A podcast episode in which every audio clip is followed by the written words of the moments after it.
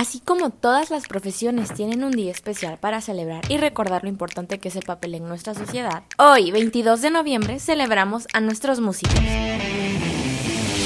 Si tú eres un amante de la música y disfrutas de ella, esto también te concierne. Primero que nada, ¿por qué se celebra el Día del Músico el 22 de noviembre? La fecha del 22 de noviembre conmemora la muerte de Santa Cecilia, patrona de los músicos.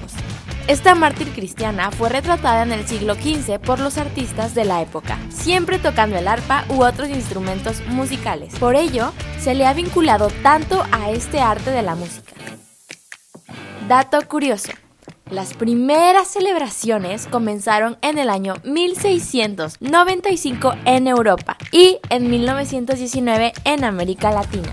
Si bien a todo el mundo le encanta y disfruta la música, ¿cómo podemos celebrar este día? Si no eres músico o si sí lo eres, primero que nada envía un mensaje de felicitaciones a todos tus amigos y conocidos músicos. Será un gran, gran gesto de tu parte o incluso puedes enviarle algo hasta su casa para festejarlo, ya que te recuerdo, seguimos en precaución sanitaria. No olvides compartirlo en redes sociales. Hasta aquí, Keila Estrada.